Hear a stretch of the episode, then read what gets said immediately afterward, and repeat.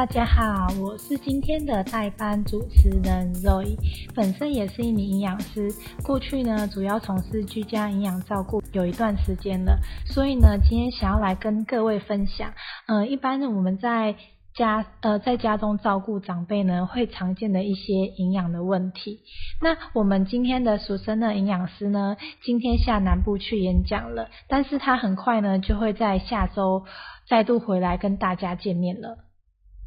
呃，最近啊，我的楼上的一个呃邻居啊，一位大姐，她就呃聊天跟我提到说，因为当然是知道呃自己我本身是营养师嘛，所以当然就会询问一些呃营养相关的问题。她就提到说，嗯，自己的父亲其实有呃。这几年有被诊断有那个糖尿病的问题，那他就想说，哎，那个市售啊，不是有贩卖针对糖尿病设计的这个罐罐装的这个呃饮品，那想说对这个血糖控制应该是有帮助，但隔壁的大姐就跟我说，哎，奇怪，怎么好像我的父亲啊，呃，喝了之后好像血糖也没有控制比较好，哎。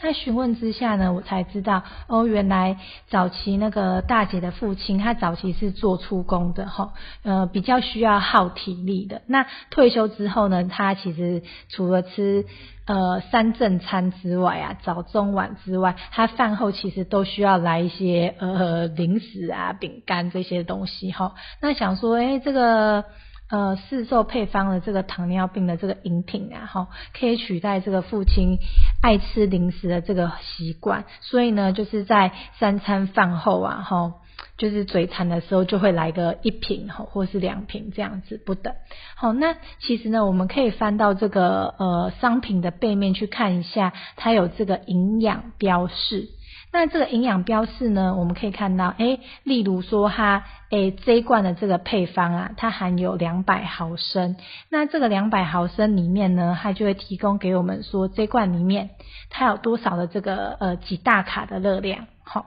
那有多少的这个蛋白质的克数。或是说脂肪的克数以及碳水化合物的克数，那如果有血糖问题的朋友啊，就就需要特别注意这个碳水化合物的这个量。好，一般来讲呢，我们的碳水化合物啊，十五公克，好，十五公克视为一份。也就是说，如果我今天喝了这个饮品，那这个饮品呢，上面的这个营养标示所含的碳水化合物。例如它有三十公克，那我喝下了这个含有三十公克碳水化合物的这个饮品呢，就等同于说，哎，我吃了半碗饭的这个糖量哦。那当然呢，可想而知，就哎，其实原本就已经三餐呐有吃的这些米饭，而且是呃一大碗，然后点心呢又又去喝了这个饮品，那。整天下来呢，这个这个总糖量呢就容易就容易过量，所以当然就是久而久之就血糖就比较呃控制的就比较没有说那么理想。那如果说呃真的一定就是要喝的话呢，其实也是可以放在自己呃喜欢的某一餐，例如说，哎我把它放在早餐好了哈，然后我早餐喝喝这一罐，那我可能再搭配一些简单的青菜哈，或是豆干或是一颗蛋，那这样的话呢，你你的这个饭后血糖就不会就不会影响太多，那血糖控制也会比较好。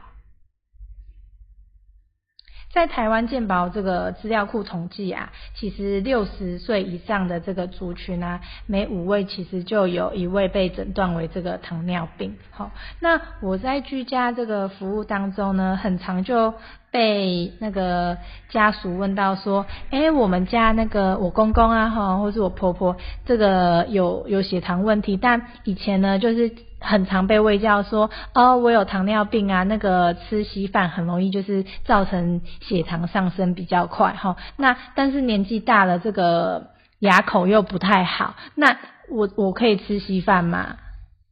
哦，其实这个有血糖问题的这个还是可以吃稀饭啦，只是说我们原本用这个白米煮这个。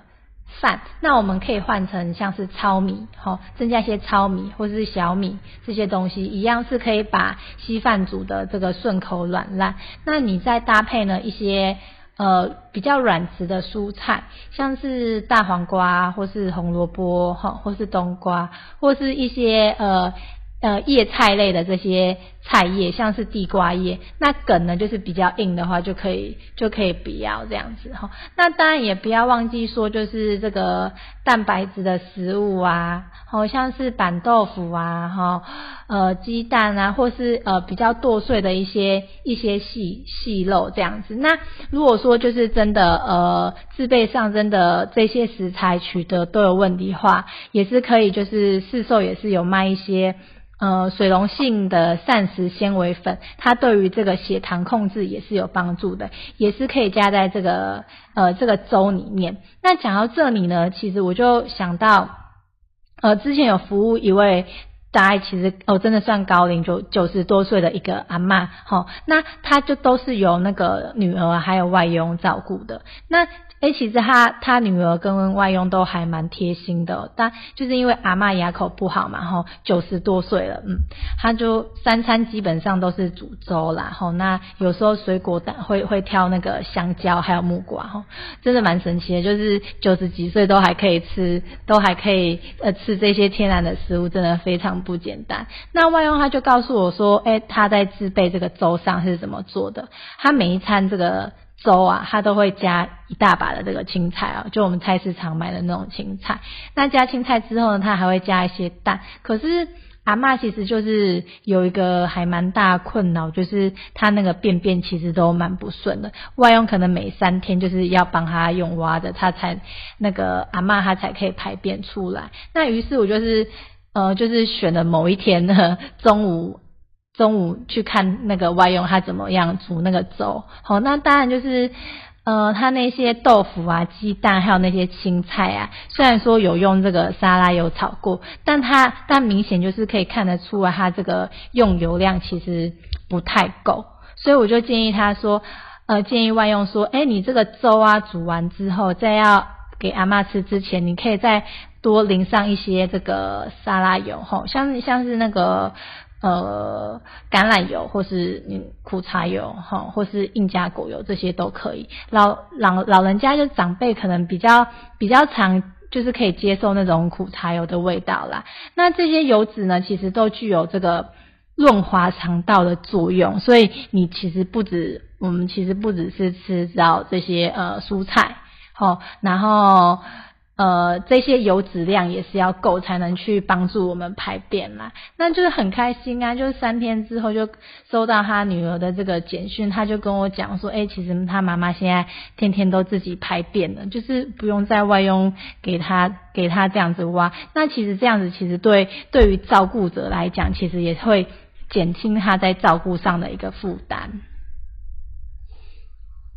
在分享另外一个分享，很常见，也是会听到这个以前啊，在家里帮忙长辈备餐的这个备餐者，吼，他常常就会抱怨，就会就会讲说，哎，怎么好像最近最近煮的东西常常被嫌弃说。呃，这个好像公公或是婆婆嫌弃说啊，这个吃起来没有味道哈，所以就可能会就会容易越煮越重。像早期啊，我就有遇到一个，他是做那个剃缸诶哈，他他早餐就是一定要配那个稀饭，然后加酱瓜，酱瓜吃就一定要配个咸的。他说没有这样子就是。真的吃不下去，然后太太就是准备的时候，他就跟我讲说，他真的很烦，好啊，也不知道要准备什么东西吃。那其实人啊，年过五十，人的味觉都会退化，食物藏起来就会慢慢的就是比较没有味道。可能我原本以前吃吃吃的这个口味，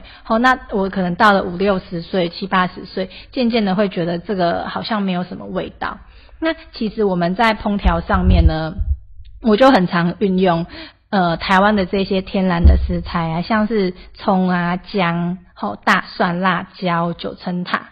像我在煮，像最近这几天天气那么冷嘛，好早上来一杯，呃，来来一碗那种鱼汤，那你加一些那个台湾的那个老姜下去哦，早上其实就就可以就可以暖一下这个肠胃。那姜本身就是可以促进帮帮助我们去做代谢，好身身体也会比较暖暖暖起来这样子。再就是，嗯，我们台湾人也是蛮爱用那种中草药的那种食材啦，所以在炖一些鸡汤的时候呢。我像像我就会建议说，哎，可以加一片的当归或是黄芪下去，然后还有一些红枣或是枸杞哈下去，它本身就带有一些甜味，还有一些鲜味，那这样子这个汤喝起来就不会呃只有盐巴那种那种。咸的这种味道哈，或是呃，我还有另外就是推荐一个，其实这个长辈们他们蛋白质的那个摄取也也很重要，因为其实老化过程当中这个呃比较容易会有这个肌少症的发生，那所以我们不止就是平常需要呃有这些体能的活动，当然我们饮食蛋白中也可以选择呃比较软质的这些食物，像是鱼肉，其实现在市场很多那种。已经有帮我们去皮去好的这种鱼肉，好，那我其我之前就有做过，在烹调上你可以呃就是用不粘锅哈，然后你加我是加了大量的这个橄榄油，然后把这个鱼片放下去煎，好，那它煎的时候就是它就会流出一些汤汁来，那我就会用